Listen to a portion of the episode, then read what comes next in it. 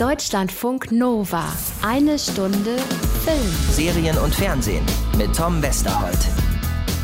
Sag mal, kennt ihr dieses Gefühl, wenn man so in den Startlöchern hockt und äh, eigentlich so weit ist, dass man lossprinten könnte, aber es kommt einfach kein Startschuss?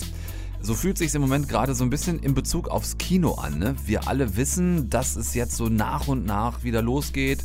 Bundesland nach Bundesland macht langsam wieder die Kinos auf, aber halt eben auch noch nicht alle. Neue Filme kommen dementsprechend nur mega zaghaft raus, komplett verständlich. Ja, und selbst wenn man dann wieder darf, bleibt die Frage, gehen wir überhaupt rein ins Kino in absehbarer Zeit? Ne? Wie fühlt sich das dann an? Also es bleibt spannend und wir konzentrieren uns deshalb erstmal noch weiter auf alles, was von zu Hause aus zugucken geht. Schauen heute mal bei Herrn Schweighöfer und auf dessen Streaming-Portal Pantherflix vorbei. Da gibt es nämlich unter anderem eine direkte Verbindung zu unserer 10 Years Cinema Challenge diese Woche. Außerdem hört ihr Jack Black und Karen Gillan, zwei der Hauptdarsteller aus Jumanji 2, seit kurzem als DVD und Blu-ray für zu Hause draußen. Ähm, das durchaus strange Interview mit den beiden hört ihr auch in dieser Ausgabe. Von Anna Wollner gibt es eine Serie zum Film diese Woche. Der Snowpiercer kommt in mehreren Folgen auf euch zugefahren. Dazu haben wir ein paar alte Klassiker, die ihr jetzt ganz neu streamen könnt. Und ich habe etwas sehr Lustiges auf YouTube zugeschickt bekommen. Das verrate ich hier aber jetzt noch nicht. Soweit der Plan für heute. Irgendwer noch irgendwelche Fragen zu Inhalt oder Ablauf? Ähm, Jack Black vielleicht? Did sparks come out of their penis? Was stimmt nicht mit diesem Typ? Deutschlandfunk Nova. Eine Stunde Film. So, herzlich willkommen wieder bei Lockdown. Mein Name ist Matthias, das ist Ruby. Äh, höflich wäre es gewesen, Ruby zuerst zu nennen. Ne? Habe ich aber nicht gemacht. Es tut mir sehr leid. Ähm, ja, nächste Szene wieder. Wir lesen vor und spielen automatisch mit. Ähm, die nächste Szene, das ist die Szene 6, richtig? Genau. Die nächste Szene, die wir hier äh, euch vorspielen, heißt Szene 6. Ja, ist jetzt nicht so schwer zu erkennen, diese Stimme. Äh, Matthias Schweighöfer aus dem großen Internet direkt in unsere kleine eine Stunde Film. Wir sind ja hier extra dafür angetreten, euch immer mal wieder so ein bisschen Überblick zu verschaffen über das, was es an Flimmerangeboten so gibt. Mediatheken, äh, VODs und Streaming-Anbieter, Fernsehen, normalerweise auch Kino, klar. Aber wir staunen tatsächlich selbst immer wieder, was es da alles gibt. Vieles, was wir hier besprechen, gibt's halt auf Netflix, Amazon oder Sky. Das liegt ganz einfach daran, weil das hier bei uns die Streamer sind, zu denen die meisten von euch Zugang haben. Aber dazu kommen natürlich eben auch Join, Freenet Video, Maxdome, Kino on Demand hatten wir schon, Filmingo oder Mubi, also auch einige Arthouse VODs und jetzt heute mal auch diese hier, Pantherflix hatte ich mich bisher noch nicht so wahnsinnig viel mit beschäftigt, gebe ich zu. Dabei ist deren Angebot jetzt gar nicht so übel. Vielleicht klingelt es beim Namen. Pantaleon Films werden einige von euch schon gehört haben. Das ist die Filmproduktionsfirma, die Matthias Schweighöfer 2009 mit Dan Mark und Marco Beckmann gegründet hat. Seitdem vermarktet er darüber seine eigenen, aber auch andere Filme. Und äh, dieses Medienunternehmen hat bis heute tatsächlich eine beachtliche Größe erreicht. Filmproduktion machen die, Musikproduktion auch. Darunter äh, läuft auch zum Beispiel Matthias eigene jetzt nicht ganz so bahnbrechend erfolgreiche Musikerkarriere. Ne? Wir erinnern uns, äh, Lachen, Weinen, Tanzen. Lachen und Tanzen war ziemlich schnell vorbei. Aber die machen viel und haben eben auch diese ganz eigene Streaming-Plattform, die ihr unter pantherflix.com findet. Ja, Pantherflix, vermutlich deshalb, weil der Name Panther, Zone ähm, schon weg war. Egal. Worauf ich hinaus will, ist, ähm, im Endeffekt zwei Dinge.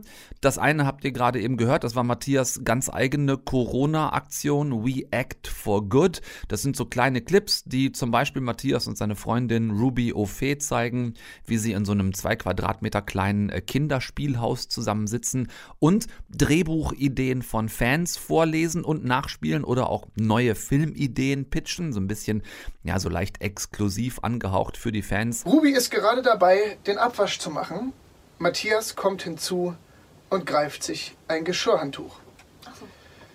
Matthias will Ruby an der Schulter berühren, doch die zuckt weg. Jetzt lass mich einfach. Fuck, ey, was habe ich dir denn getan? Oh, ist das schlecht gespielt. Fuck, was habe ich dir denn getan? Fuck, was habe ich dir denn getan? Ich hab mich gerade genauso. Du musst das Achso, ja.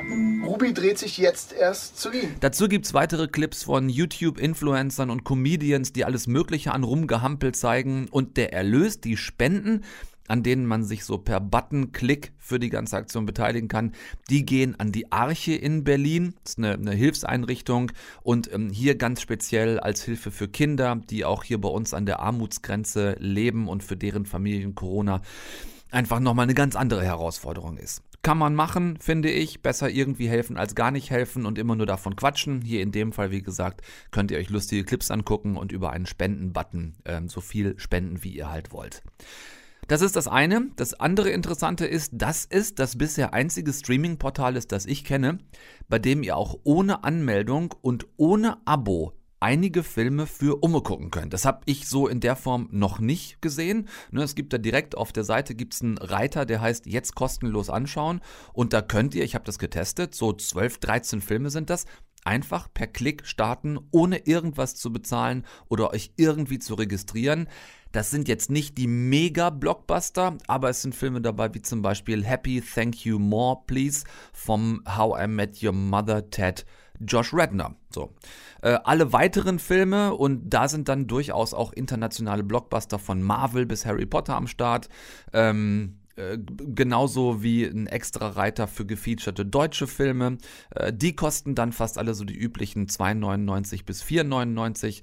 Müsst ihr euch selber angucken, äh, pantherflix.com. Das sind jetzt keine Tausende von Filmen, muss aber auch nicht, finde ich. Ähm, bei den deutschen Filmen habe ich nochmal geguckt, da ähm, erstreckt es sich zum Teil so von äh, Goodbye Lenin über Toni Erdmann bis gegen die Wand und sogar äh, Wim Wenders Klassiker Der Himmel über Berlin ist mit dabei.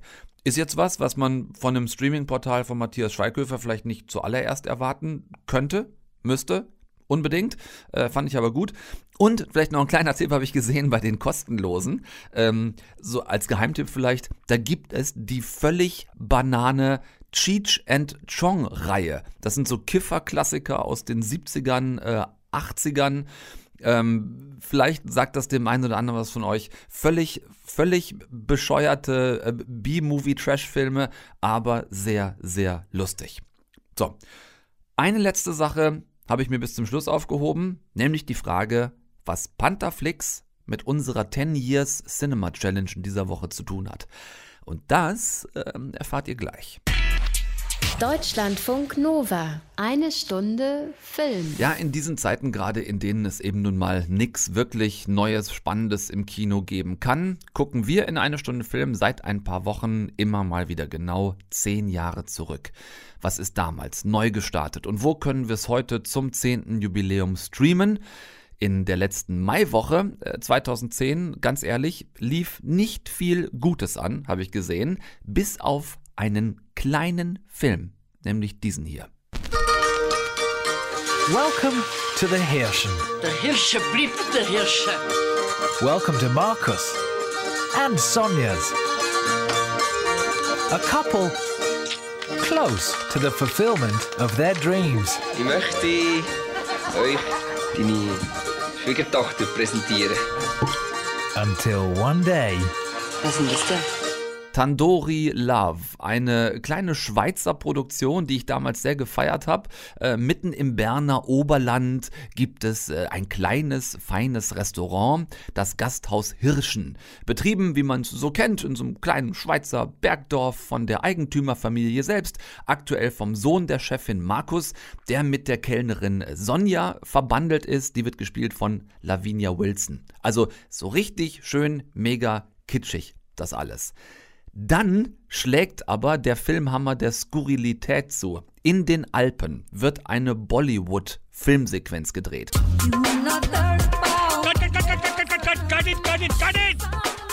Great! Superb! Outstanding! Mind blowing! We'll go for one more! Megaproduktion. Die Stars aus Indien haben natürlich ihren eigenen Koch dabei und der trifft beim Lebensmitteleinkaufen im Berner Dorfsupermarkt auf Sonja und verliebt sich Hals über Kopf in sie. Hello. Ma'am, uh, you marry me, I will cook for you. So, das könnte an dieser Stelle der Moment sein, in dem sich das, was ihr hier seht, in den schlechtesten Film aller Zeiten verwandelt. Passiert aber tatsächlich nicht. Zumindest nicht, wenn ihr euch auf diesen Schweizer Heimatfilm meets völlig überzogenen Bollywood-Liebesschinken Mash-up irgendwie einlassen könnt. Empfehlung an dieser Stelle, denn ab hier verwandelt sich das ganze piefige Schweizer Dorfleben in einen Bollywood-Film mitten in den Alpen. Das ist wirklich sehr lustig verfilmt von Oliver Paulus. Also das, dieser, dieser, dieser Culture Clash, der es wirklich ist, ähm, während dieser Bollywood-Dreharbeiten aus dem, was passiert, rund um die Dreharbeiten, quasi einen ganz eigenen Bollywood-Film werden zu lassen, sehr gut gemacht. Und vor allem toll gefilmt von einer Kamerafrau, das kann man auch nicht oft genug betonen, ähm, nämlich von Daniela Knapp. Die hat ähm, ja es geschafft, so abgefahrene Bollywood-Hochglanzbilder mit Schweizer Langsamkeit und Simplicissimus zu mischen. Von der Frau waren übrigens auch schon die tollen Kamerabilder aus ähm, zum Beispiel Die fetten Jahre sind vorbei, aus äh, Emmas Glück oder eine Insel namens Udo. Tolle Frau, tolles Auge. Ähm, Tandoori Love vor zehn Jahren ganz neu im Kino und eure einzige Streaming-Chance für diesen Film, für die dieswöchige 10 Years Cinema Challenge ist Pantherflix. Da schließt sich der Kreis. Kostet auf der Plattform 2,99 zum Ausleihen. Kann man sich mal machen, den Spaß, wenn ihr Bock habt auf die dieswöchige Kinoreise. Genau zehn Jahre zurück in der Zeit. Deutschlandfunk Nova. Eine Stunde Film. Also ich sag mal, vom Timing her hätte es jetzt nicht viel besser kommen können für die Serie Snowpiercer. Ne? Alle sind wir noch einigermaßen schockverliebt in Parasite, den großen Oscar-Gewinner und dadurch natürlich auch in Regisseur Bong Joon-ho, der auch Snowpiercer vor sieben Jahren für die große Kinoleinwand adaptiert hat. Und wir befinden uns äh, in einer globalen Krise aktuell, auch wenn jetzt schon noch entfernt von der Apokalypse. Aber genau darum geht's in Snowpiercer. Seit gestern ist jetzt eine Serienadaption auf Netflix draußen und Anna Wollner ist hier drinnen bei uns. Kuckuck, Anna.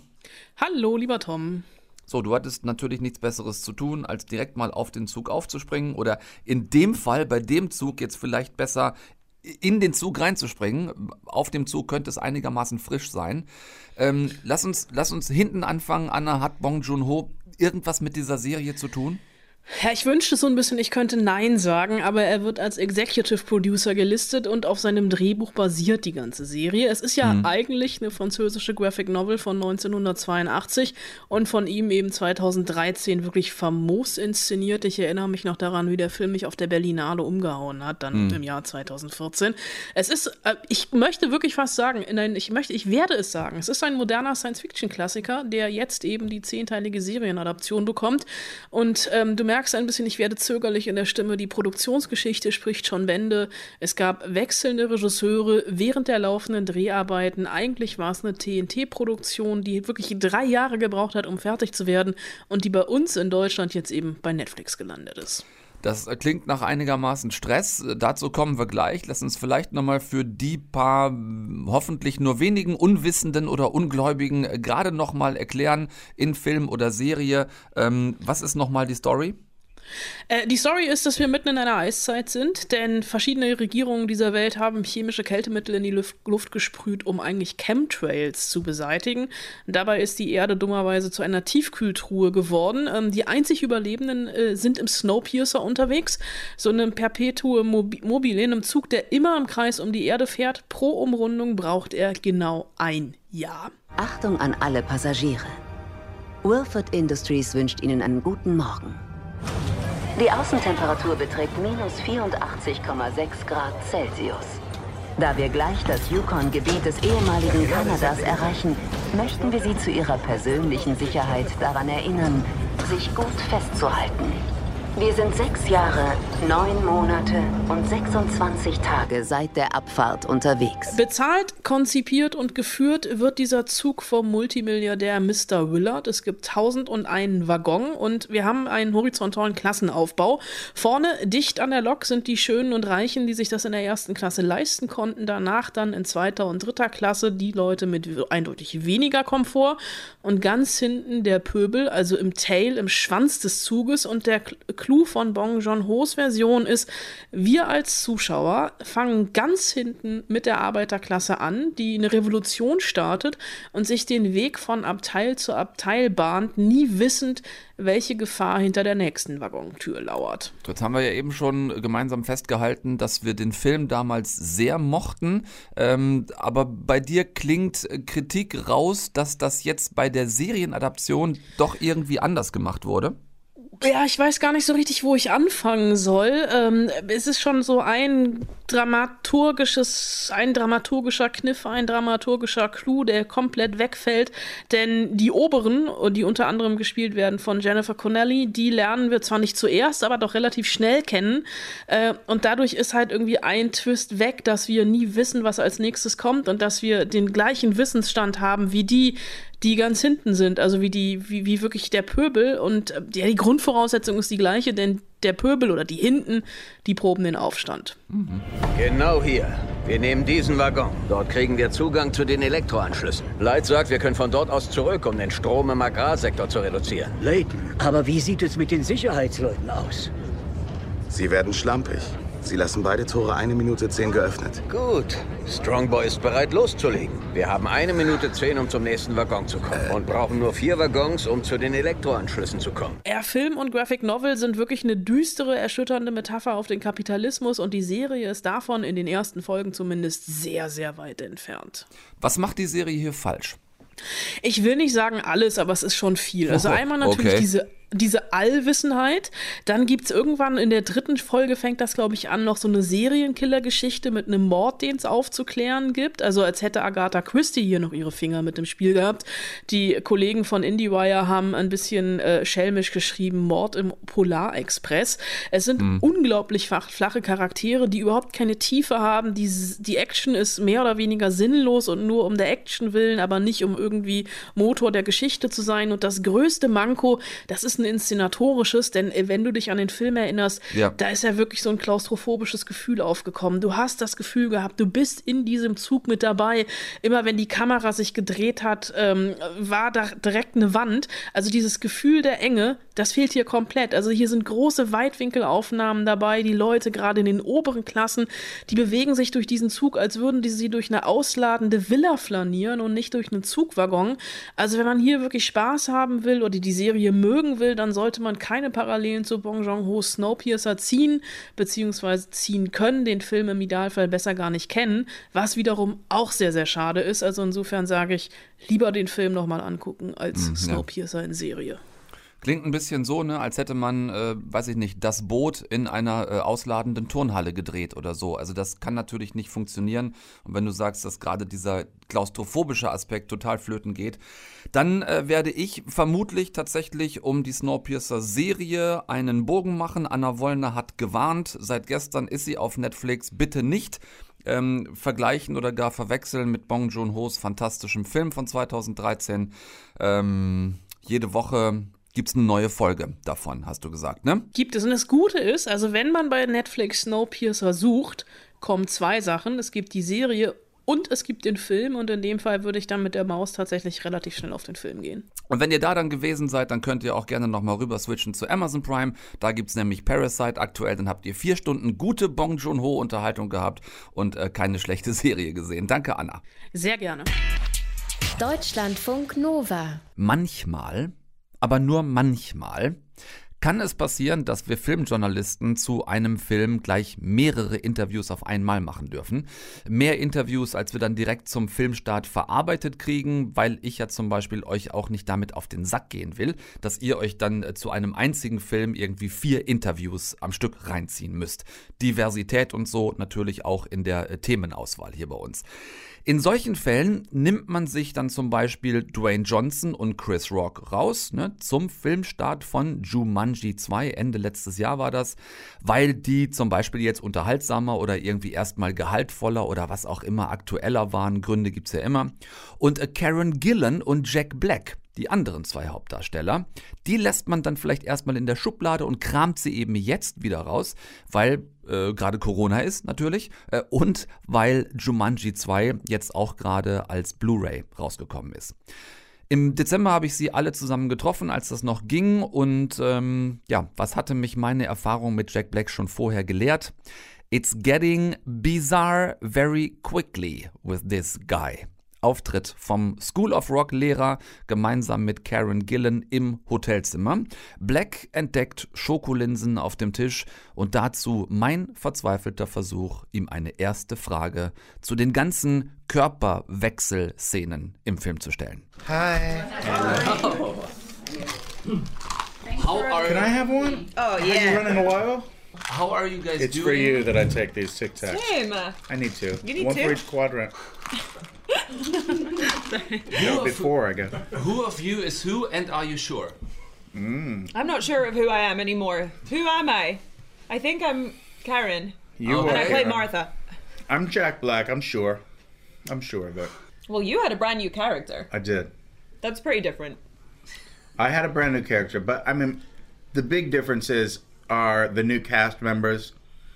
We had the Dannies, the Mhm. Danny DeVito and, and Danny Glover, and also Aquafina. Yes.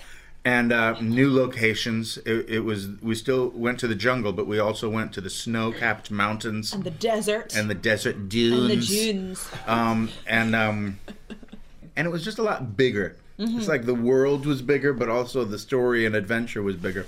And we had a new villain Yeah, And- Jurgen the Brutal. who, yeah, Ja, und schon waren die zwei Amis beim äh, lustigsten, was sie so kennen, nämlich deutsche Namen. Jürgen the Brutal, dem Bösewicht in Jumanji 2. Da reden sie wahnsinnig gerne drüber, über sowas. Ein Filmbösewicht mit deutschem Namen Jürgen und dann auch noch mit schottischem Akzent. Yeah, Think- Jurgen the Brutal. yeah. Yeah, with a Scottish accent. Suspiciously. That's true. yeah. Jürgen the Scots. What is Jurgen in, in Germany? It's a name. ah, it's like a name. Is it a common name? There are a lot of people. Yeah. Do you, Old-fashioned one. do you, do you know any uh, Jur- Jürgens Yeah. personally? Jürgen Everybody You don't have. You, Oh, everyone yeah, has a yeah, yeah, Jürgen. Jürgen, yeah, yeah. We, we all at least know one the Jürgen. soccer- Really? the Yeah, yeah, Uh, No, coach, Jürgen Klinsmann. Jürgen He was- Oh. Uh, US soccer team. He is perhaps, the, yes, the most famous Jürgen in the United States. Oh, good. Jürgen the Brutal, it became a little bit Game of Thrones-ish. Well, he was in Game of Thrones, this Yeah. actor. Yeah. Yeah, it was Rory a little Game of Thrones. Yeah, Rory McCann. He was one of my favorites from from Game of Thrones. Ja, Freunde, das ist die ungeschminkte Wahrheit. Manchmal sitzen wir dann einfach nur da, wir Filmjournalisten, um einen runden Tisch mit den Stars und erklären ihnen für sie bizarre deutsche Vornamen anhand von Fußballtrainern. Es ist, wie es ist. Von den Jürgens dieser Welt ging's weiter zur Musik, denn mit dem Thema kriegt man Jack Black immer. How important is it for me? It's everything for me. I wouldn't have had a career in acting if it wasn't for my music, because it was Tenacious D that got me my first big role in High Fidelity, and Ah. um, if like all, all all my best roles have an element of music to them, School of Rock, High Fidelity, you know. Uh, and we're looking forward to playing uh, some German dates in February. Uh, Ooh, that's cool. Yeah, always always great to play I saw Ramstein here earlier this Oh year my at the God. Olympic Stadium. How good was that? Ik will. Yeah. It was incredible. It's my favorite concert I've ever been to. Äh, ja gut, hat irgendwer noch irgendwas von Jumanji 2 gesagt, ne? Eurem Film? Nee, nicht? Okay, dann reden wir halt jetzt über Rammstein und über Jack Blacks dringendste Frage zu Karen Gillens Konzerterfahrung mit den deutschen Stampfrockern. Did sparks come out of their penis at any Yeah, because he's got a license That's- in pyrotechnics. Yeah. And there was flames everywhere. I could feel the heat on my face. I saw that. I saw that, that. I saw them too, and sparks came out of their penis, and I stole that move. I was like, You did "That's it too? genius! Amazing. sparks will come out of my penis," and I did one performance only. Yes. Never, Never again. again. I don't want to go into detail, but it will never happen again. Ja, also wisst ihr das jetzt auch. Äh, Jack Blacks Rammstein-Nachbau einer Penis-Funkenschleuder war ein eher einmaliges Ereignis, weil's ja, sorry, einfach voll in die Hose ging.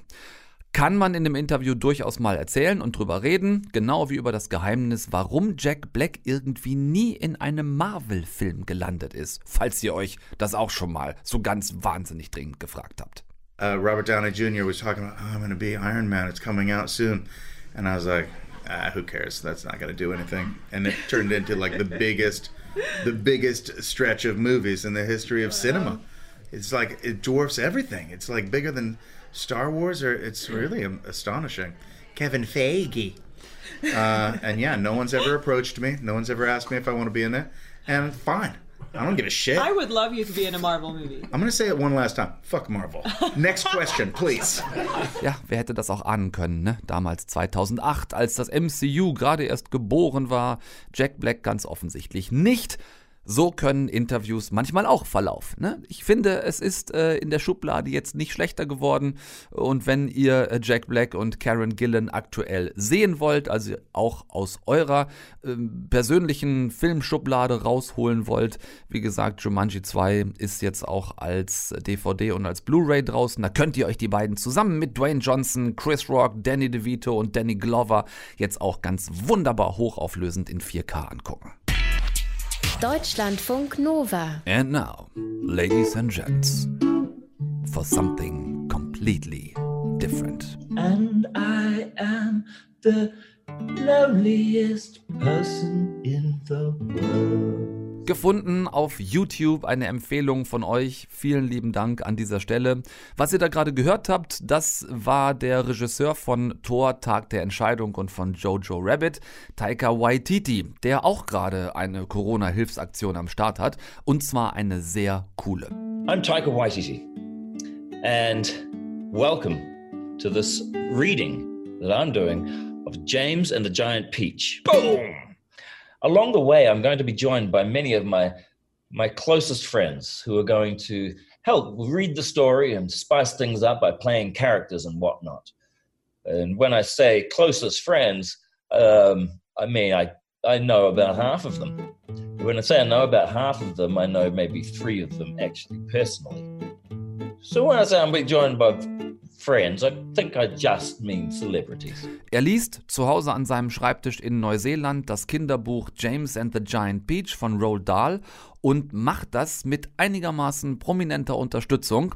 Folge 1 zum Beispiel. Die Gebrüder Hemsworth, also Chris und Liam, als die beiden Tanten dieser Geschichte, Aunt Sponge und Aunt Spiker. Bitte sehr. Oh, I look and smell as lovely as a rose. Oh, here we go. Oh, just feast your eyes upon my face. Mm-hmm. Observe my shapely nose. Behold my heavenly silky locks. But don't forget how much your tummy shows. Aunt Sponge went red, Aunt Spiker said. My sweet, you cannot win. Behold my gorgeous curvy shape, my teeth, my charming grin. Oh, beauteous me, how I adore my radiant looks, and please ignore the pimple on my chin. Alle miteinander verbunden per Zoom, das heißt, ihr seht die Hemsworth Brothers genauso im Bild wie Taika Waititi selbst, der übrigens hier äh, auch noch als Geräuschemacher am Start ist, sehr geil. Äh, 16, 17 Minuten pro Folge mit immer wechselnden Sprechern äh, für die einzelnen Rollen des Buches. In Folge 2 zum Vergleich werden diese beiden Tanten von gerade eben äh, zum Beispiel dann von Burkle Ditch Snappercamp und wait for it, Meryl Streep gesprochen. Get up at once, you lazy little beast. A voice was suddenly shouting in James's ear. James glanced up and saw Aunt Spiker standing over him, grim and tall and bony, glaring at him through her steel rimmed spectacles. Get back over there immediately and finish chopping up those logs, she ordered. Aunt Sponge, fat and pulpy as a jellyfish, came waddling up behind her sister to see what was going on. Why don't we just lower the boy down the well in a bucket and leave him there for the night? That ought to teach him not to laze around like this whole day long. Okay. Chapter 7! The two women and the small boy stood absolutely still on the grass beneath the tree. up Benedict Cumberbatch aktuell mit langen Haaren und rotem Fusselbart. Also wenn das nicht für irgendeine Rolle ist, würde ich da an seiner Stelle vielleicht nochmal kleinen Moment drüber nachdenken. Was für eine mega lustige Idee. Zehn Folgen sollen es insgesamt werden von dieser Kinderbuchlesung. Ist äh, gerade gestartet die ganze Aktion. Zehn Folgen mit immer anderen Gästen, die Waititi per Zoom dann einlädt zum Mitlesen. Montags, Mittwochs und Freitags gibt's jeweils neue Folgen. Und aufgerufen wird mit der ganzen Aktion zum Spenden für Partners in Health. Das ist eine globale Non-Profit-Gesundheitsorganisation, die sich jetzt gerade auch ganz extrem im Kampf gegen das Covid-19-Virus engagiert. Also auch hier noch ein guter Zweck hinter der ganzen sehr lustigen Nummer. Ähm, sehr cool von Waititi, so ganz allgemein, coole Idee, toll gemacht. Auch, dass er, wie eben erwähnt, dass er die Geräusche für die Geschichte alle selbst macht, da kann man sich was abgucken. Im Speziellen hätte ich ein paar kleine Kritikpunkte. Zum einen ist äh, Taika selbst wirklich einigermaßen omnipräsent als Erzähler. Da hätte ich an seiner Stelle meine Gäste vielleicht ein bisschen mehr glänzen lassen. Die sitzen manchmal wirklich minutenlang stumm vor ihren Bildschirmen und hören ihm dann beim Vorlesen zu, was er cool macht. Aber so im Bild wäre es schöner gewesen, wenn es sich manchmal ein bisschen häufiger zwischen den Beteiligten abwechseln würde. Ähm, und, liebe Freunde, auch das äh, ein Kritikpunkt. Es sind alles Hollywood-Schauspieler, die wir hier sehen. Und von denen, das ist ja mein alter Wunderpunkt, erwarte ich bessere Tonqualität als das Gequäke, das das Laptop-interne Mikro aufzeichnen kann. Also wenn ich so eine Aktion so prominent besetze, dann muss das meiner Ansicht nach auch in Corona-Zeiten, wo jeder bei sich zu Hause hockt, dann muss das technisch wirklich besser gehen. Mehr Kritik habe ich nicht. Ähm, sich die Folgen anzugucken, macht wirklich mega Spaß. Ne? Blick in die Wohnzimmer von Hollywood-Stars inklusiv. Äh, Money Raising für einen guten Zweck noch obendrauf. Schaut es euch also definitiv an.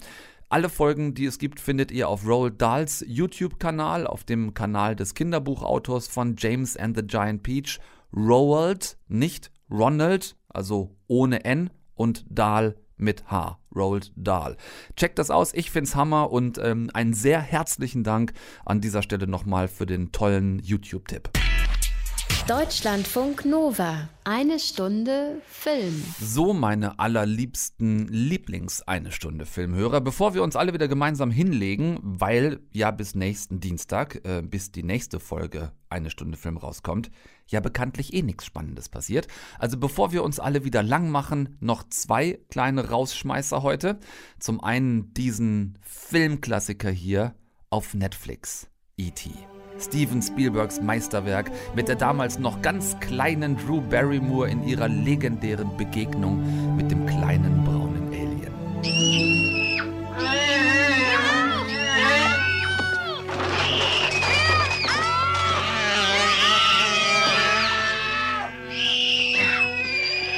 digital aufbereitet ähm, in Bildern, die man sich also auch heute dann noch wirklich sehr gut angucken kann im Jahr 2020. Ich liebe diesen Film wirklich sehr, auch wenn er an manchen Stellen, also auch heute noch, stelle ich fest, wenn ich den gucke, er macht mich immer noch wieder traurig. Das ist Spielberg, das, das, das kann er, dieses sehr gefühlvolle ähm, Darstellen von Emotionen, ohne dass es mega cheesy wird. Also wirklich, wirklich, wirklich toll und schön, dass dieser Film jetzt auf Netflix ähm, zu sehen ist, dass man den gucken kann ähm, als Abonnent logischerweise, ohne ihn nochmal extra bezahlen zu müssen. Also quasi ein, ein Re-Entry auf Netflix, genau wie dieser Film hier übrigens auch. Gute Nacht, Baby. Schlaf jetzt. Arbeitest du immer noch bei Little Caesars drüben in Warren? Nein, ich bin jetzt bei New Detroit Stamping. Die haben dich bei einer Pizzabude rausgeschmissen? Wenigstens habe ich einen Job. Hoch! Runter! Lose Yourself in the Moment, 8 Mile mit Eminem, quasi ein Film über ihn, aber eben als Spielfilm, in dem er selbst jemanden spielt, der anders heißt als er, aber absolut äh, er selbst ist am Ende. Das ist mein Kumpel Bunny Rabbit. Er ist ein Genie. Just let it slip. Was machst du mit deinem Leben, was so toll sein soll?